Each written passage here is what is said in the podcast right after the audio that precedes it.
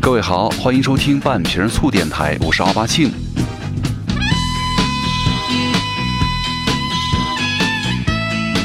那今天跟大家来聊一个算是有点过气的话题哈，叫做油腻的中年男人啊。其实我觉得现在这个网络真的很有意思，就是如果你有三天不刷微博或者不接触网络的话，你真的会错过很多热搜和和一些很有意思的观点。比如说这个油腻的中年男人，其实在上周啊、上上周啊，已经已经火在这个微博上啊，包括网络上很多了。呃，也之前一直想说，但是呢，呃，因为我特别懒，总得拖着拖着，然后找一个闲蛋疼的时候来把这期节目给做了哈。那咱们今天就来聊一聊这个油腻的中年男人到底怎么回事了啊？其实之前的这个保温杯啊。到这个枸杞，再到如今的这个猥琐到油腻，那么已经渐渐成为了很多这个人到中年人的身上的标签了。难道一句这个油腻就能够为咱们所有人的这个中年群体来定位了吗？就林肯呢有句名言就是说，一个四十岁的男人呢要对自己的长相负责。这儿的长相啊，呃，可不是皮囊的装扮啊，而是由内到外的气质。啊，可能就有很多人发现了这个很多咱们中年男人呢不修边幅，慢慢的油腻就成为了这个猥琐的一个标志了。那怎么个猥琐法呢？其实网上有很多这种油腻男的几大标志啊，咱们可以去自己搜一下，我们也不一一的列举了。简单来说呢，就是如果一个人具备这个头顶微秃、鼻毛外露、手腕带串、大肚子直挺，再加穿秋裤、手托保温杯等等的特征之一啊，那一定又是油腻了已经。那如何避免成为这个？油腻的中年人呢？冯唐啊，冯唐老师最近也是洋洋洒洒的写了一大篇长文，而且呢，他也在其中写了有十条，如何让你们避开这个油腻猥琐中年人的几大点了。咱们来先看一下哈，我觉得有几点我是非常同意的。第一点叫不要成为一个胖子；第二呢，不要停止学习；第三，不要呆着不动；第四，不要当众谈性；第五，不要追忆从前；第六。不要教育晚辈。第七，不要给别人添麻烦。第八，不要停止购物。第九，不要脏兮兮。第十，不要鄙视跟年龄无关的人类的习惯。啊，就是所谓是一文激起了千层油，也引来了很多人的转发呀、评论呐、点赞呐。呃，那其实我想。跟大家来分享几条是我非常同意的观点哈。你看，第一点就是他跟我们说了，不要成为一个胖子啊。你看，你如果你从小是个胖子呀，就得竭尽全力的维持一下你的体型，千万不要在中年的时候成为一个胖子。但是这一点呢，我觉得，呃，可能在我身边已经发生了好多了。就是大学毕业两到五年之后啊，或者工作三五年之后呢，你一定有百分之六十的人或者七十的身边的人都有发福的迹象了。这不仅是中年男人哈。第二呢，我觉得。中年人呢，油腻感很多，首先会来自你的体型和体重了，对不对？因为你越来越年长之后啊，代谢率会下降，跟少年时代的同样的运动量啊，同样的这个伙食啊，热量摄取啊，但是你的体重一定会增加的啊。所以说那句话，管住嘴，迈开腿是有道理的。人到中年呢，更重要的，我觉得还是管住嘴，而且呢，你还要意识到，中年的体重呢，不仅仅是在皮下，更多的是在哪儿啊？内脏。咱们想一下。这么多年你吃的什么红油火锅呀、红烧肘子呀，就不难理解了啊。所以说，我觉得很多时候啊，轻度、适度的锻炼呢，你不能够保证一定这个体重减少，但是呢，你可以考虑一下阶段性轻食，管住嘴巴就 OK 了。我觉得咱们要有一种这个思想哈，就是要把这个还能够穿进十八岁的时候这个牛仔裤啊，当成你四十岁的时候还无上的荣耀了。凤堂老师也说了：“朝闻道，夕可死；朝见肚腩，夕可死。一事不扫，何以扫天下？一胖不除，何以除邪魔呢？”哈哈，所以说，我觉得咱们，嗯，觉得保持体重太难的话，就多想一下咱们周围那些为了那个减轻体重啊，义无反顾、万死不辞的伟大女性同志们吧。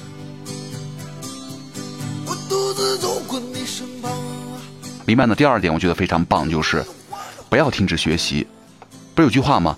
腹有诗书气自华，人丑人到中年的话，你就得更得学习了。真的，呃，我觉得很多时候说的没错，吹牛逼能让咱们有这个瞬间的满足和快感，但是它一定不能够改变我们对很多事物的无知认识的一个事实了，而且也不能够代替多读书啊、学习啊。这个人脑子呀，是人的体能消耗最大的器官了，所以说多学习、多动脑。另外一个好处，可能还会帮你们减肥。第三就是千万不要躺着不动了，就是这一点，我觉得不仅仅是在这个很多中年男油腻的中年男人身上啊，有很多这个年轻人也是这样。呃，下了班放了学之后呢，你看窝在沙发上看新闻、刷手机。现在酒桌里大谈什么世界大历史、大中国大复兴，我多牛逼，我开始挣钱了。呃，其实你现在想想，挺有意思的哈。而且还有一部分人就是喜欢这个，先在床上翻微博呀、朋友圈啊，不停的刷呀。我觉得这些已经成为了不能够让我们远离的三高了，对不对？这些三高啊，真的不能让我们伟大。而且你像你中年以后，四十岁之后啊，自然规律也能够让我们咱们这个激素水平下降。但是呢？大剂量的运动就可以让我们这个体面的来抵抗这个规律了。而且呢，如果你这个年龄越来越大的话，能让咱们快乐而且合法合规的事儿真的很少了。大剂量的运动，我觉得，呃，算是剩下不多的一个了吧。所以说，我在健身房也好，在去锻炼的路上也好，呃，如果身边有这种四五十岁、五六十岁的这种大叔还能够坚持，而且保持自己的身材还算不错的话，我觉得这个人不管他人品如何哈，他首先。是值得我们去尊重的，因为他真的有对自己有要求，所以说这一点也很重要哈，千万不要老是待着不动。第四，也 OK，就是不要脏兮兮的，对不对？少年时代啊，脏是不羁，但中年时代呢，脏是真的脏啊。而且我觉得有些时候也是定期修剪一下你身上的这种毛发吧，对不对？这种小的细节啊，还是要好好的注意一下了。这也是让我们远离什么油腻的猥琐的中年男性的一个小小的。tips 了啊，第五个我觉得很很同意的就是，呃，你千万不要鄙视跟年龄无关人的人类习惯了，呃，什么意思呢？就是现在很多人就喜欢鄙视别人，觉得哎呀那个人穿的好土啊，那人这这个这打扮怎么这个样子呀？而且那个那个人生活习惯太差了，人家呃用用你东西了吗？对不对？我觉得你可以就是说，呃，看着这种不喜欢这种类型，但是我希希望你大家不要去盲目的去鄙视人家，在背后说人家，我觉得这种习惯真的很不好哈。所以说有几点还是很客观的，对不对？但是这儿又有一个问题了，就是以上种种的中年男的油腻，其实本来不就是那样吗？之前为什么没有引起过重视，或者是没有人说呢？其实你们去搜一下啊，油腻的中年男人就是有很多条，其实很多人身上都会沾那么一到两条。那为什么把这些东西会你们全传到油腻的中年人身上去呢？这是怎么回事啊？这儿咱们就得提到一种心理学现象，叫做当一个人怀孕之后啊，你会发现街上你总能够看见孕妇。当你买了一辆什么跑车呀，什么样的车之后，你会发现哦，原来这个城市当中开这个车的有这么多呀，对不对？每次洗车刚好下雨，等你筹备婚礼的时候啊，你发现哇塞，这么多人也要结婚了，这就是什么孕妇效应？就是咱们脑子当中啊有一个天线雷达一样的存在。这个科普文章就说了，这叫网状激活系统。偶然现象呢，因为我们的关注点呢，仿佛变成了这个普遍现象了。呃，其实简单来说呀，就是咱们自己有一件东西或者一件特征的时候，咱们就会比平常人更注意到别人是否跟我们一样具备这样的特征。比如说，你刚买了一台 iPhone X，你会发现，哦，怎么我们单位好像还有好几个好多人也在用这个新款手机啊，对不对？因为你会特别去关注这方面的事情了。所以说，这个孕妇效应来告诉我们很多道理。比如说，人都是会选择选择性接受信息的。再说的直白一点，就是真的是，人呐，物以类聚，人以群分。其实生活呀，好比一面镜子，你对他哭的话，他就对你哭；你对他笑的话，他就对你笑啊。所以说，我们再说回油腻这件事儿哈，即便是人家油腻了，油腻中年男人到底惹谁了？人家油腻了怎么了？关你屁事儿吗？吃你家饭了还是花你家钱了？你的管子怎么那么宽呢？人到中年，我觉得年龄的增长带来的恐慌，我觉得有点智商的人哈，不用多说。身材走形，皱纹增加，白头发出现啊，这个都是自然现象。但是你想一下，你慢慢的，你时间长，你年长了之后，你会发现，工作上有太多比你年轻、漂亮、帅气，而且有才华的人来跟你竞争了。而且你那个时候可能跟你们的另一半的感情呢，也会多多少少出现一些不愉快。还有呢，来自你父母、孩子的压力，就是每一件事儿，可能你现在想起来，咱们年轻人哈，想一想，以后你遇到这些情况的时候，每一件都会压得你喘不过气来。他们也想去健身旅行，也想什么琴棋书画，也想过得优雅精致。但是那个时候，孩子在哭，老伴在忙，父母身体不好，没有办法，只能够你暂时牺牲自我，来周旋在所有的角色当中。于是啊，这些努力的人或者这些普通人，就一不小心成为了你们口中的什么肥腻的中年男人了。好猥琐呀，哪儿猥琐了？请问，对不对？人家也知道，天天谈论这个老公、孩子、老婆没有格局，但是呢，这确实就是大多数那个年代的人的生活重心，对不对？尤其是孩子，尤其是听节目的你们，咱们这些小屁孩儿。所以说，我觉得都不要说谁，谁也别瞧不起谁，谁也不要评价谁。苍天能绕过谁呢？你不知道我冷暖，我也不知道你心酸。就是你不比别人高尚，而且别人也不会比你要俗气多少，都是轮回啊。相互之间，我觉得多理解一些吧，宽容一些，善待一些，我觉得就是善待你们未来自己的人生了。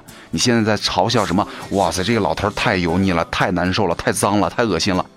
你再往后走一走的话，你会发现，可能你将来活的还不如人家，对不对？而且我觉得，小年轻啊，没有必要指手画脚的说什么大叔啊，抠脚大叔啊，抠得很猥琐啊，大妈很俗气，俗的滴血。中年人呢，也并不需要什么动辄指责小年轻不懂事儿、没礼貌。该经历的都会经历，该回来的都会回来，轮回嘛，对不对？是个缘，人人都有份儿。所以说，这个中年人呐，咱们就不要再过多的。把这种社会现象老是说人家了，该怎么过就怎么过。天冷了，该穿秋裤了。保温杯啊，红枣啊，枸杞啊，补血养肾呐，泡起来。中年妇女呢，什么花色围巾呐，都可以上场了。鲜艳的棉袄啊，啊，真的无所谓，保暖就行了，管那么多干嘛呀？是不是？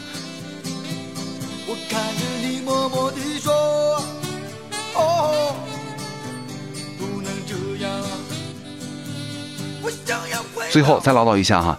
其实自古以来，有没有发现，人到中年呢，男人就会被大概分成有三个类型。一类是像吴彦祖这样的明星，可以逆生长的男人，对不对？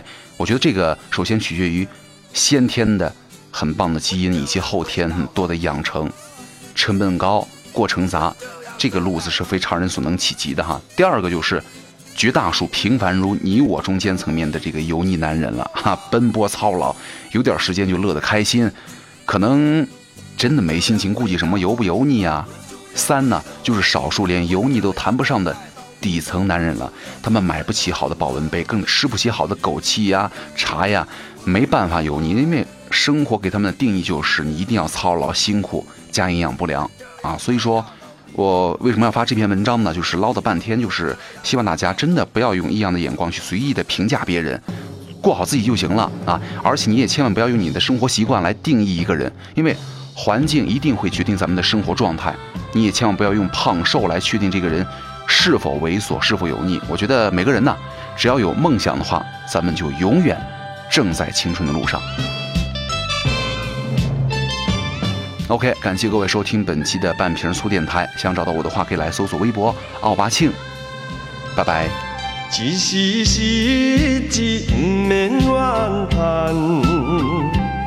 是路边不免胆寒，哪通失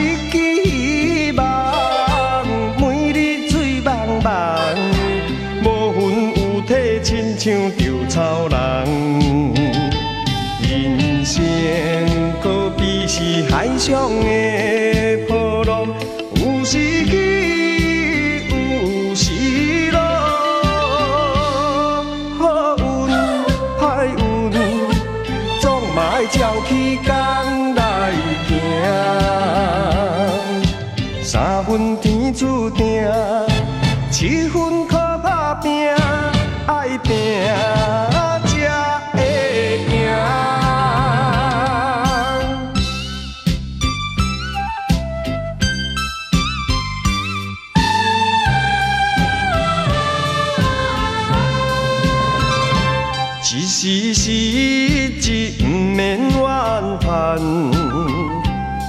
一时落魄不免胆寒，哪通失去希望？每日醉茫茫，无魂有体，亲像稻草人。人生可比是海上的波浪，有时起，有时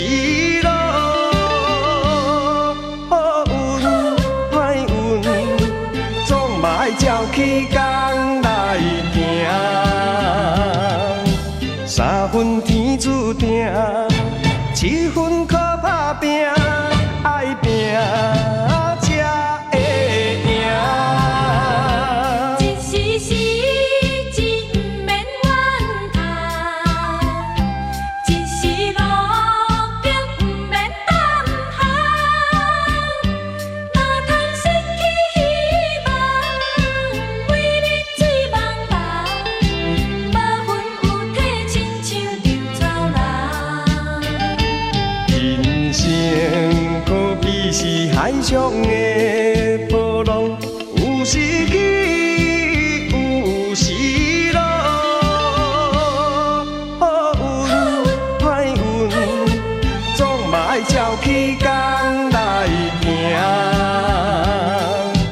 三分天注定七分靠打拼。